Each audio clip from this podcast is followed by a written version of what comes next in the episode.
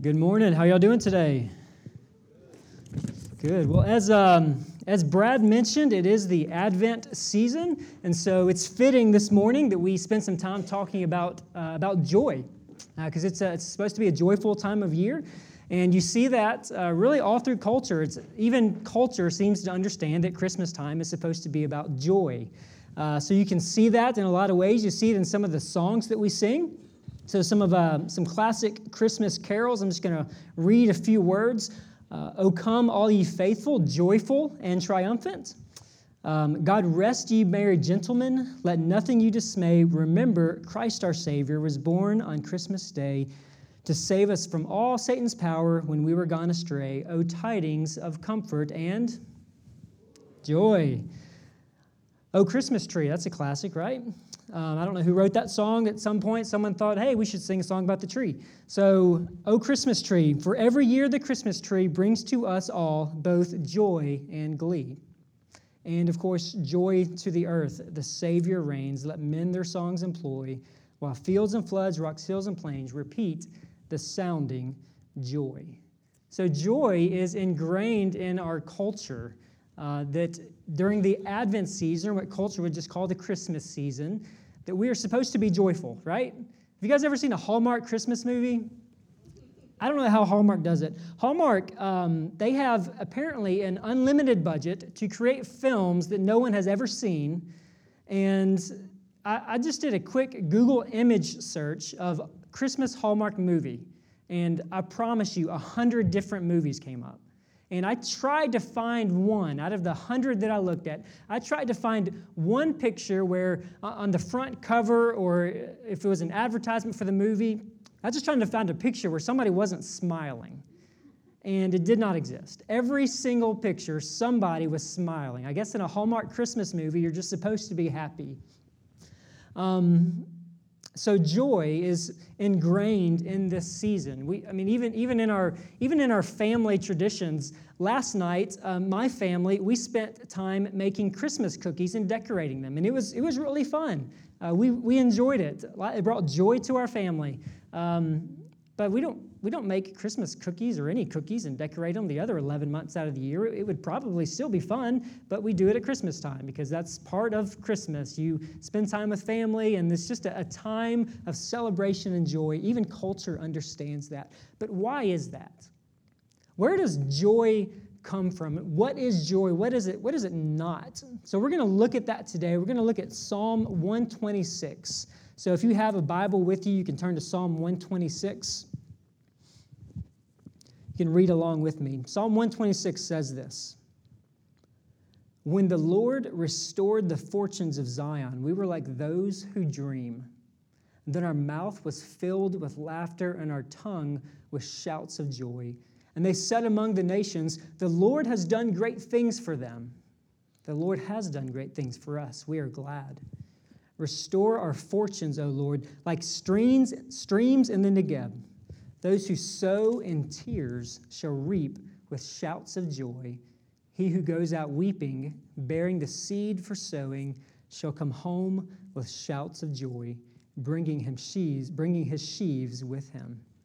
If you guys would, let's pray together, and then we'll uh, we'll talk more about joy and what we can learn from this psalm. Father, we are grateful for this morning. God, thank you for your word. God, I, I pray, uh, Father, this morning that your spirit would move. God, without your spirit, um, Father, everything that I say is just words. So, Father, I pray that you, you work through words. God, you work through your word. That, Father, you bring conviction to our hearts. God, that we would have a, a great understanding that joy comes from you and you alone. And God, may we hold fast to that. God, even in times in life when we don't feel joy, God, may we be able to look back at what you've done in our life and look forward to the future of what you're doing. Father, thank you again for your word. God, I pray that you would teach us from it this morning. In Jesus' name we pray. Amen. So, joy. What is joy? So when, when the psalm refers to joy, so it's, it's, in, it's in the passage, right? We see the word joy here. When the psalm refers to joy, it even uh, uses a, a particular phrase in verse 1 We were like those who dream when the Lord restored the fortunes of Zion. We were like those who dream. And so in this passage here, it's, it's not talking about just a, a, dream or, or some fantasy that, or daydream that you might have. It's the, the wording used there, it literally means it's, it's like living the dream. Like think, think about pinching yourself just to, to wake yourself up to see is, is this actually real? Is this as good as, as I think it is? Or is this a dream? We're like those living a dream. So when we talk about joy, that's what we're talking about. So we're not talking about uh, we're not talking about people who are just uh, innately happier than other people. I mean, you, you guys know people like that, right? They just for some reason, God just wired them different. They always have a smile on their face. Uh, they're the people who just roll out of bed in the morning and they just can't wait to start a new day. They're excited all the time. You could try to play a trick on them and set their alarm for like 4:30 in the morning on their phone, and when it goes off, they just hop up and they're happy to be awake. Uh, there, there are people like that, so that's just their, their personality type. God wired people differently. When, when we talk about joy, uh, we're not talking about personality type or, or trying, to, trying to be happy. We're also not talking about faking it. So this isn't fake joy. Uh, this isn't the joy that, uh, that all of us have probably done at some point, um, especially on a, on a Sunday gathering or on a Sunday morning, because, hey, when you come to a church gathering, you're supposed to have, you know, your life's supposed to be together, you're supposed to be happy, you're supposed to smile and shake people's hands. So it doesn't matter what's really going on. Uh, your marriage could be falling apart, your, your kids could be just on a totally different level and you're you're be about to lose your job it doesn't really matter. You come to church on a sunday morning and people say hey how are you? And you say oh, i'm good. You shake hands. Hey let's be joyful. So we're, we're not talking about faking joy. That's that's fake joy. When we come together and we just feel like we have to act like everything's okay. No the joy that scripture talks about here is the joy that is a direct result of being restored by god of being restored by God, like living a dream. It's too good to be true. So, this is joy. This is throughout all other ideas that you have about what joy means. So, today we're talking about God's restoration. So, that's what you see in the passage God restoring Zion, God restoring his people.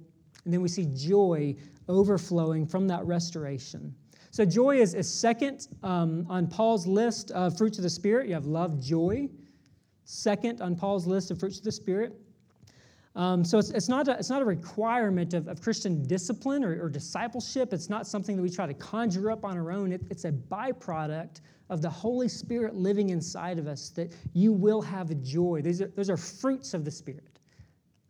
So it's, it's just something that is a, is a byproduct of if Christ lives in us, if the Spirit lives in us, one of the things that we see from that is joy. Now, there's all kinds of ways that, uh, that we try to manufacture joy, right? I mean, we, we do all kinds of things to try to make ourselves happy, to try to make ourselves joyful. And so, we, one of those ways is we try to get it through entertainment. Uh, so, this is an older statistic, but um, it's, it's, still, it's still astounding nonetheless. I'm sure the numbers are probably even worse today. But in America, in 2004, so this is about 12 years old, in 2004, Americans spent $705.9 billion on entertainment. $705.9 billion on entertainment. And so we, as a people, as a culture, are so wrapped up in trying to find joy in life, trying to find something to entertain us, trying to find something that makes us happy that we would spend that amount of money, $705.9 billion on entertainment. We cannot make ourselves joyful. We cannot make ourselves joyful. No amount of money will make you joyful. And joy is also not an escape from sorrow. Joy is not an escape from sorrow. One other ways, other than spending money, one of the other ways that we try to make ourselves joyful, we try to remove all the sorrows, right? We try to remove things that, that can make us sad or things that we don't like. And so we just try to stay away from them. Maybe if I can, if I can avoid pain and hurt and sorrow, then maybe, maybe I'll just be joyful by default. Just take away the bad things and what's left. I mean, it's, it's got to be joy, right? We can't be joyful that way either. So we, we do that with our finances. We, we think oh, you know, financial security is going to bring me joy in my life. And so I build my life around building um, a retirement account or, or investing my money in places where it can grow. And, and I try to avoid this fear that one day I'm, I'm just not going to have the money that I need to be able to survive or be able to live the life that I want to live. And, and so we, we try to avoid pain, we try to avoid sorrow. We do that in relationships too. We do it with our relationships. We're afraid of being truly known by others, and so we, we close ourselves off a little bit because we're, we're fearful. Because to be truly known by someone else, to, to open your life and to open your heart to someone, is an invitation to allow that person to potentially harm you. And so we close ourselves off in our relationships because we think if, if we can just not be hurt, then maybe I can find joy. Unfortunately, that doesn't work for us either. So let's look at the psalm and let's see what, what do we see? What can we learn from God's word about joy and where it comes from and how we, as, as followers of Christ, can find joy. So this psalm is divided into two parts. Uh, so if you look at it, there's verses 1 through 3, there's also verses 4 through 6. Those are the two parts. So the part 1 if we divide it into two parts, part one is reflection. In the psalm, we see the writer looking back on God's past restoration. Let's look at verses 1 through 3 one more time. It says, When the Lord restored the fortunes of Zion, we were like those who dream. So this is past tense. When the Lord restored the fortunes of Zion, we were like those who dream. Then our mouth was filled with laughter and our tongues with shouts of joy. Then they said among the nations, The Lord has done great things for them. The Lord has done great things for us. We are glad. So, true Christian joy is fueled by our appreciation of a past restoration, of being able to, to look back and seeing what God has done for us in the past, then being able to find joy in that in the present. And so there's, there's a few effects of that. One is that that when you look back at what God has done for you, about how He has restored you, that is awe inspiring. So, those who dream, again, that phrase, we're like those who dream. It's not just this daydream sense of dreaming, it's, it's just this literal sense of, I, I can't believe that this is as good as it actually is. The, the type of pinch yourself to be sure you're not dreaming. This is that good. This is that good. We were like those who dream. Also, it's joy inducing. So, verse 2 says, Our mouths are filled with laughter and our tongue with shouts of joy. Joy inducing when we focus on how God has restored us in the past. So, this is the, the idea of, of moving from darkness to life, or from darkness to light, or from death to life. The true joy of being delivered, of being restored and, and reconciled to who God is. So we find joy when, when we look at our past and, and we realize that without Christ, before Christ, we, we weren't simply uh, struggling along in life, we weren't on life support, that we were literally dead. Scripture says we were dead in our sins and our trespasses, and because of Christ, He has brought us to life again.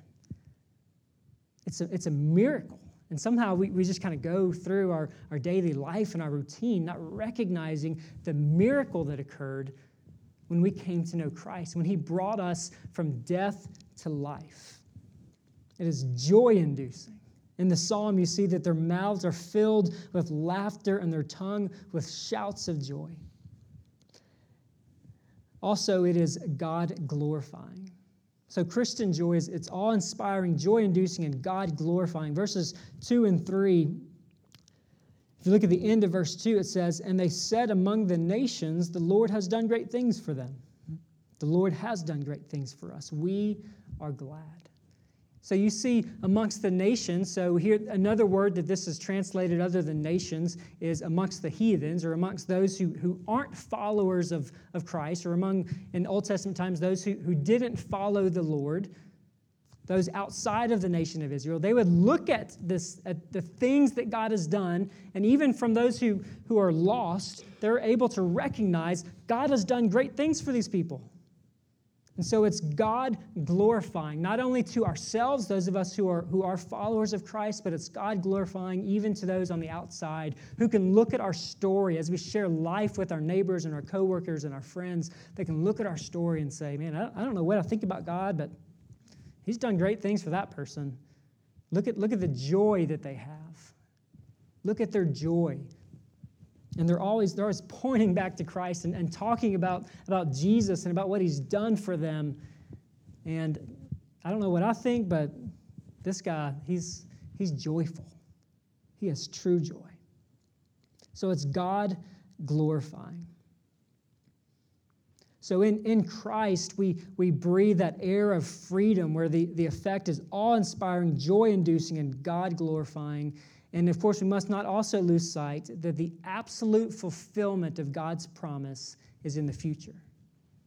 So we look back at what God's done for us, and also there's, there's a sense of anticipation for what God's going to do in the future. So, anticipation, the second part of this psalm, looking forward to future restoration. Verses 4 through 6 starts with a, with a, prayer or a request. It says, Restore our fortunes, O Lord. Like streams in the Negeb, those who sow in tears shall reap with shouts of joy. And he who goes out weeping, bearing the seed for sowing, shall come home with shouts of joy, bringing his sheaves with him. Anticipation, looking forward to what God is going to do. Joy is nurtured by anticipation. So, like Brad mentioned earlier, this is the Advent season. It's a time of anticipation, of looking forward to celebrating the birth of Christ. And we find joy in that, of looking forward to, to God's coming, of looking forward to the, the idea that He's done great works for us in the past. And because God is never changing, He will continue to do great works for us in the future. And we can be excited about that. Eugene Peterson has a quote. He says this Joy has a history. Joy is the verified, repeated experience of those involved in what God is doing. Joy is nurtured by living in such a history, building on such a foundation. Joy is nurtured by being able to look in the past and see what God has done for us and being able to look to the future and know, know, because of what He's done for us in the past, that He continues to work for us in the future. So there's, there's a couple of images in, uh, in this second half of the chapter. So, first one is if you look in verse 4, restore our fortunes, O Lord, like streams in the Negeb. Uh, I think we have, I think there's a picture here. Um, so, this is the Negeb region is, uh, is a desert region in the southern part of Israel. And uh, I just wanted you to, to have a sense of what it looked like. So, you can tell from the picture, it's just a, a dry desert, dead region. Everything is, is hot and dry. Well, once a year in the springtime, uh, rains come. So they have a rainy season, and you can see all these different areas where uh, the, the earth has been eroded. Well, during the springtime, when rains come, those areas actually fill up with water. And when they fill up with water, uh, a, a, strange thing happens. You start to see vegetation, plants and flowers, and all kinds of things start to pop up out of the ground around it. And so they say in the psalm, Restore our fortunes, O Lord, like streams in the Negeb. So as, as the rain comes, fruit and, and vegetation comes up from the ground, and that land is restored by that rain. We go through seasons in life sometimes, and sometimes you feel like, like you're in the desert, right? I mean, it, it, it feels dry. And so that's where, as, as the author of this psalm is, is writing that, you can imagine them being in a similar place as they write, Restore our fortunes, O Lord, like streams in the Negeb. Because we, we are dry and we are thirsty. We are thirsty, God, for your works. And right now we're, we're finding joy as we look back at what you've done. But God, we ask that you restore our fortunes because, God, we look forward and anticipate what you're going to do in the future.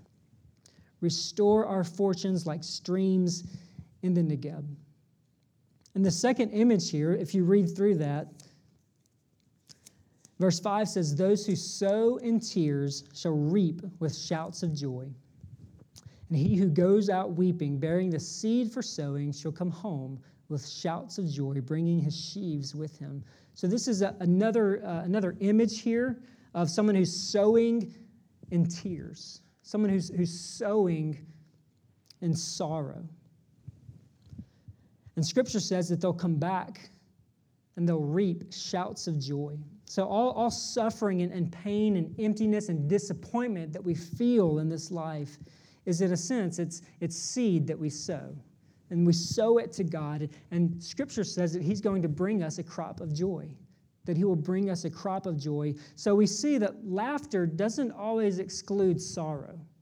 We saw that at the beginning when we talked about we try to produce joy by just by getting rid of all the things that are painful and sorrowful in our lives. We hope that the joy is just a byproduct of that. Well, Scripture says that joy sometimes it exists even in the midst of sorrow.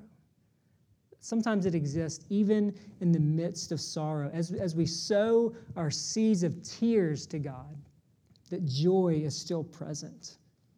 And it's present because God knows how to wipe away our tears. Because even in, in the midst of tears, we can still come to Him as our Father. And just like, the, just like the song says, He is a good, good Father. And just like when my kids come to me and they're, they're crying if they're hurt or they fell or they've got all kinds of reasons they cry. But for whatever reason, I, I can wipe their tears. And they come to their father or they come to their mother and they come seeking comfort and help.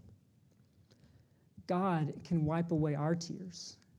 And we find joy in that relationship and in His presence as we go to Him with our sorrow and with our pain. And in His resurrection work, He can create the smile of new life. And so joy is something that, that God gives us, not something that we try to, try to work up ourselves. And so there's a, there's a, a mnemonic um, that goes along with this, or an acronym, and it's, it's the word happy. And I think that we have it on the screen. And so we're, we're going to work through this. And this is, just to let you know, this is adapted from Josh Moody's book called Journey to Joy. Uh, that's, where, that's where this mnemonic or uh, acronym was found. Uh, but I thought it was good, so I thought I just wanted to share it with you guys. So let's look at the word happy. And we're to we're to take each letter and, and see how, do, how does this joy, this idea of joy being something in the past and something in the future, it's, uh, all of that feels um, like, like we're just kind of disconnected from it a little bit, like it's a 30,000 foot view. How can we kind of bring it back into to our daily life? How does it apply on a practical level? So we're going to use this. Uh, so the H in happy, uh, the H stands for humility. So joy begins with humility. Joy begins with humility. So to say, Restore us, O Lord, requires a, certain level of humility to be able to admit to yourself and to God that you need restoring. So you can't come to God with that question or that request of saying, Restore me, O Lord, if we don't have an understanding in humility that we need restoration, that everything's not all right. And everybody needs restoration. Everybody needs it. So, a, a lack of humility in your life causes you to become your own worst enemy. A lack of humility in your life causes you to become your, your own worst enemy.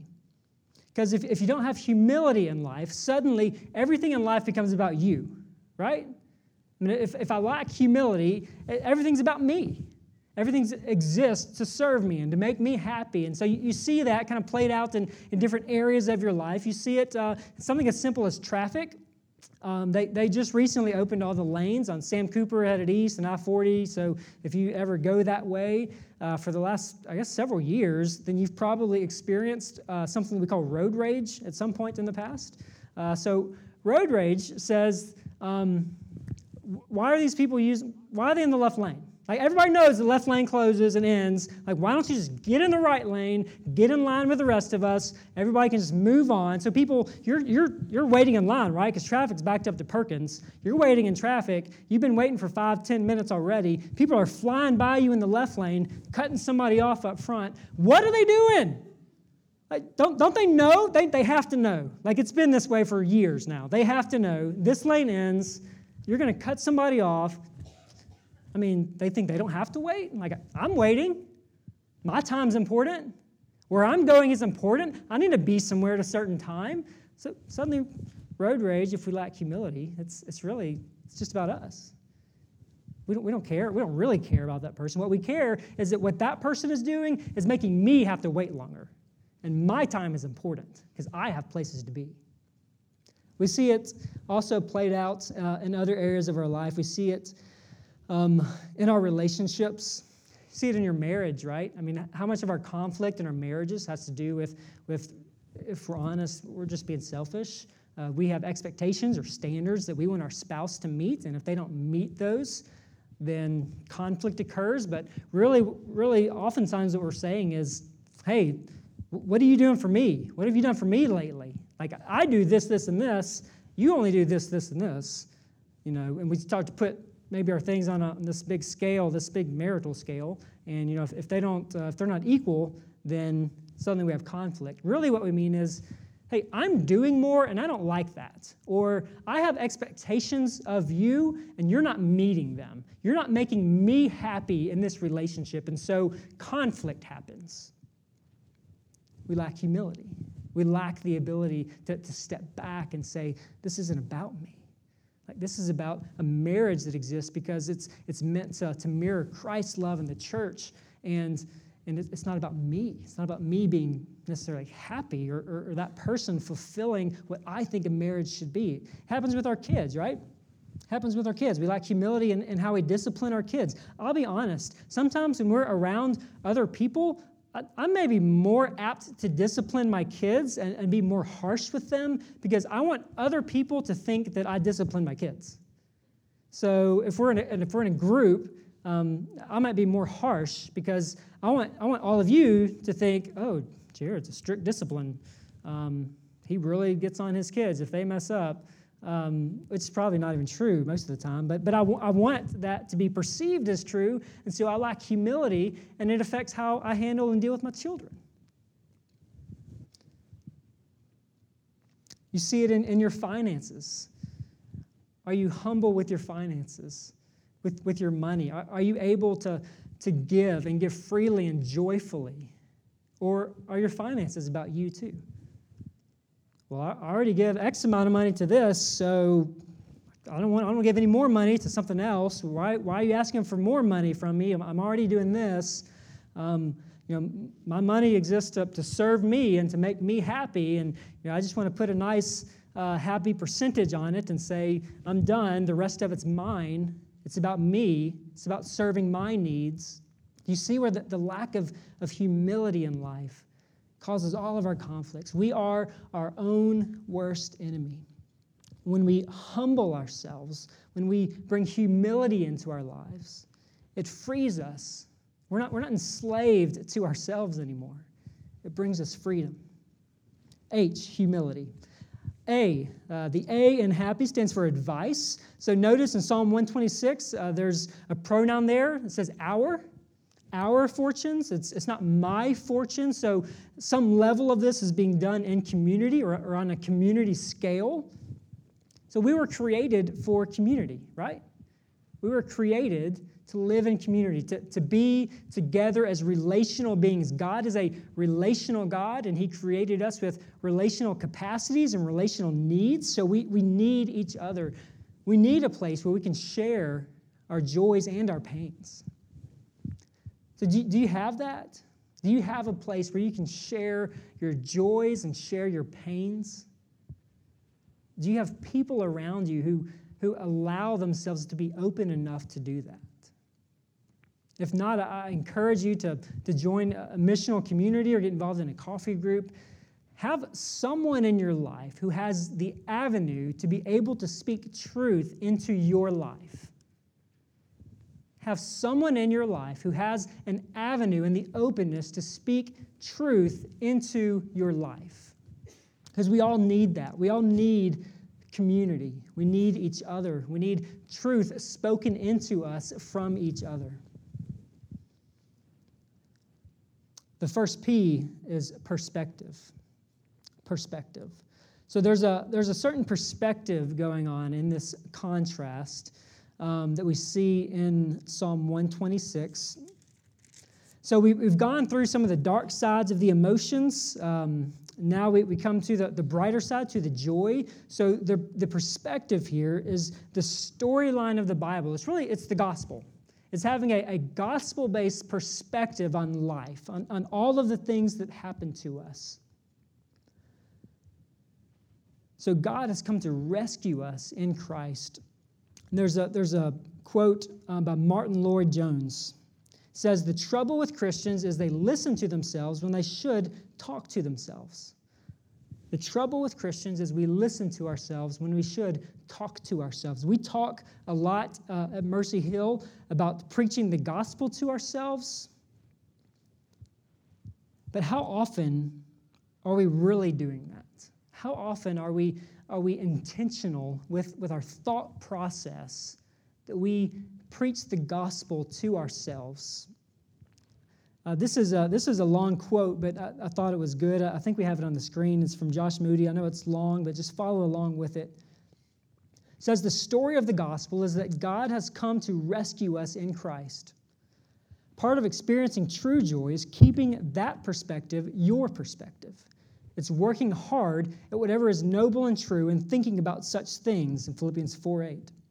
The point of Paul's words there in Philippians is not just looking at a flower rather than looking at a depressing piece of news, though that can be wise at times. It is looking at the flower and asking, what does that tell me about who God is as the creator?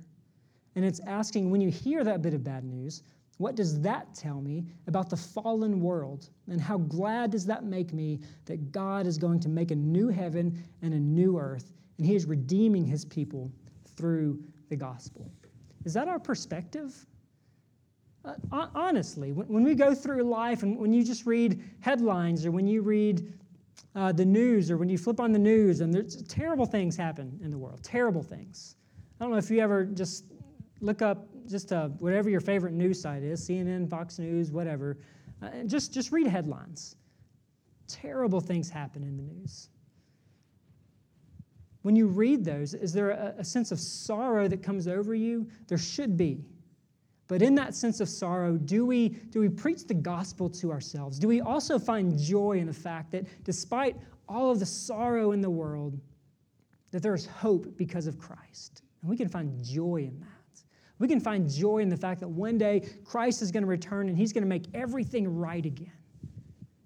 And he's going to wipe away every tear. Do we find joy there? The second P is prayer. So, again, this, this is a prayer. Restore our fortunes, O Lord, is, is a request to God. This is prayer. Some of us need to slow down in life and make room for prayer. So, how, how's your prayer life? How's your prayer life? Do you have a, a time, maybe a time of day or, or a, a place that you go where you are intentional with your prayer life? So I want to challenge you. Ask God how your prayer life is. So don't don't ask, don't answer that for yourself because we again we like humility. So we, we like to say like my prayer life's really good. Um, ask God, God, how is my prayer life? And that may seem kind of weird, like to, to ask God about your own prayer life, because shouldn't you know the answer to that? But, but it's really not that weird because it's our, our relationship with God is just that it's a relationship.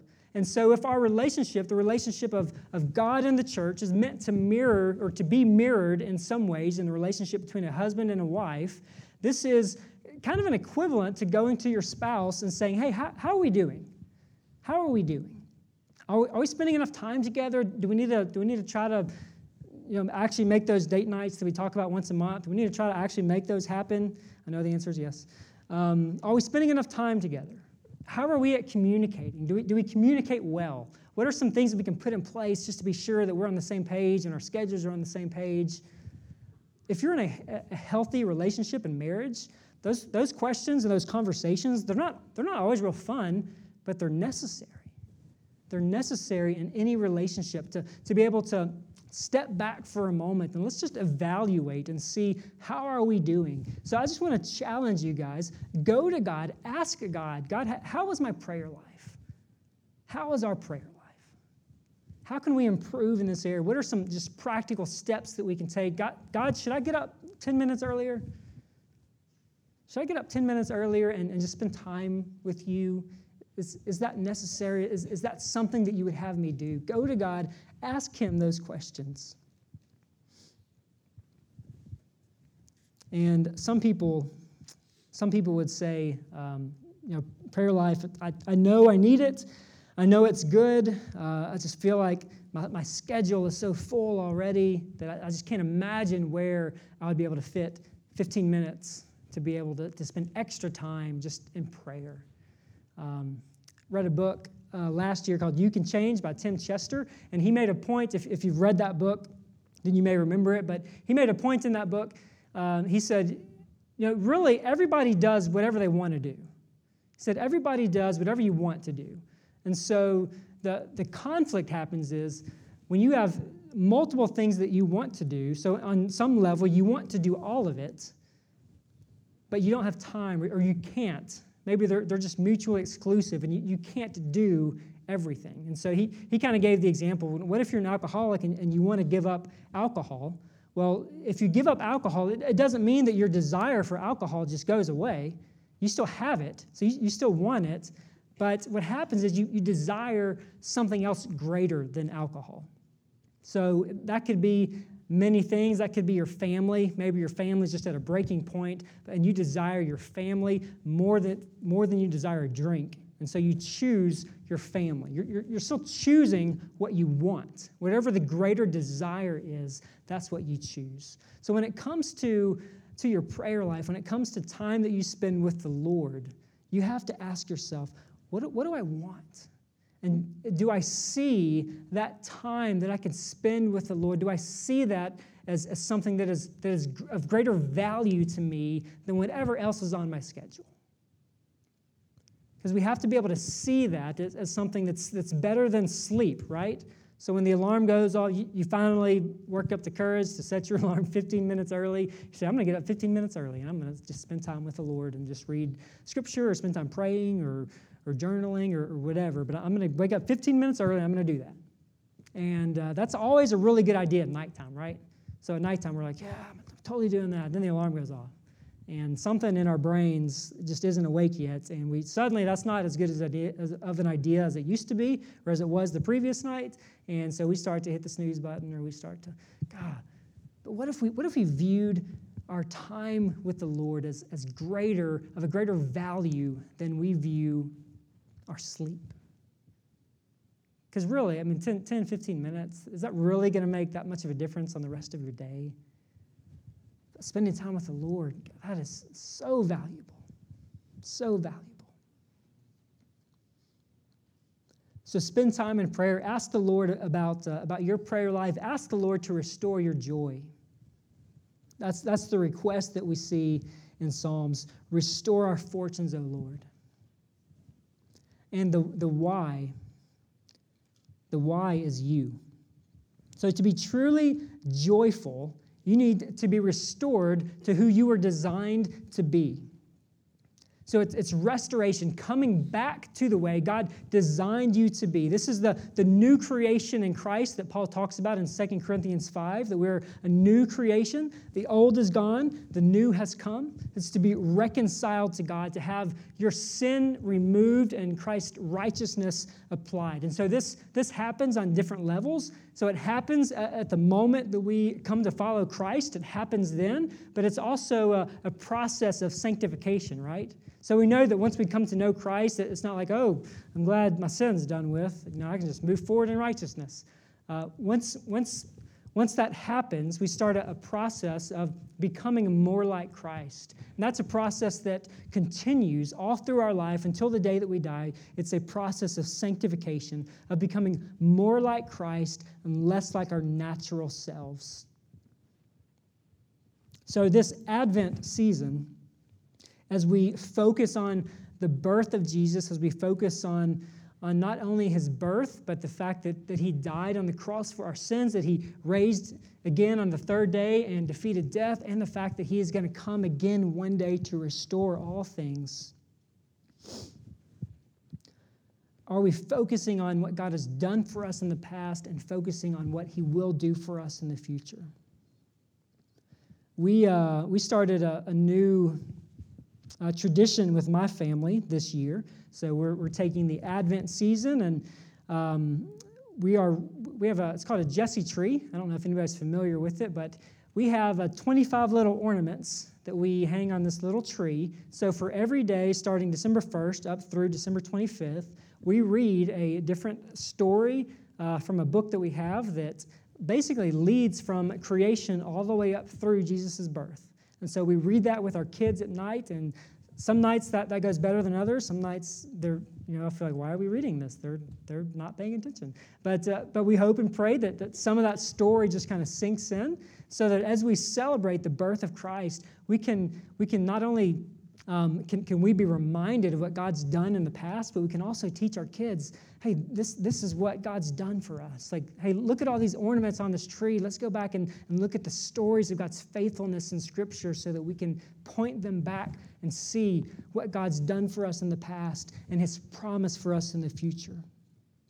So we're, we're excited about that. We're excited to just to do that with our, with our family, with our kids and uh, be able to, to look back at what God's done for us, look back at the story that He's writing throughout all of Scripture. And so we're, we're going to wrap up this morning, and I, wanted to look at one other passage as it's, um, as it's applicable to the Advent season. And this is found in Luke 1. Luke 1. This is Mary's song. I don't know if we had this on the screen or not. This is Mary's song and this is after she found out that she's carrying baby Jesus, the Messiah. And she says this, and tell me if it sounds familiar. Luke 1, verse 46 says, And Mary said, My soul magnifies the Lord, and my spirit rejoices in God my Savior. For he has looked on the humble estate of his servant. For behold, from now on all generations will call me blessed. For he who is mighty has done great things for me. He who is mighty has done great things for me. Does that sound like Psalm 126, verse 3? The Lord has done great things for us. And holy is his name. Mary found true joy in knowing what God had done for her. And she was able to, to say, what a statement that is. From now on, all generations will call me blessed because she could look back and see what God has done for her, and she found true joy. We're gonna we're gonna end this morning. We're gonna take communion to, together. So I'm gonna ask the band to come back on the stage. We're gonna take communion, and we're gonna take a time to look back and remember what God has done for us. To look back and remember, and also to anticipate the future. 1 Corinthians 11 24 says, when he, when he had given thanks, he broke it, and he said, This is my body, which is for you. Do this in remembrance of me. Do this in remembrance of me. So this morning, as the band is going to play, and I'm going to ask you guys, um, just before you come up, just how we do communion here. Uh, there's two stations at the front of the stage and there's bread and there's juice, and tear off a piece of bread, dip it in the juice. You can take it, um, take it right here. You can take it back to your seat, however you'd like to do that. But I'm, I'm going to ask you guys before you come up, take, take a moment, take a minute, just to remember. Remember God's faithfulness. Remember all the things that He's done for us. Remember the cross. Remember Christ's death, burial, and resurrection, how he, he took on the wrath of God that was, that was due us for our sins. And he took it on himself, and that he raised from the dead. He was raised from the dead. And he, have, he has victory over death so that we can have life in him.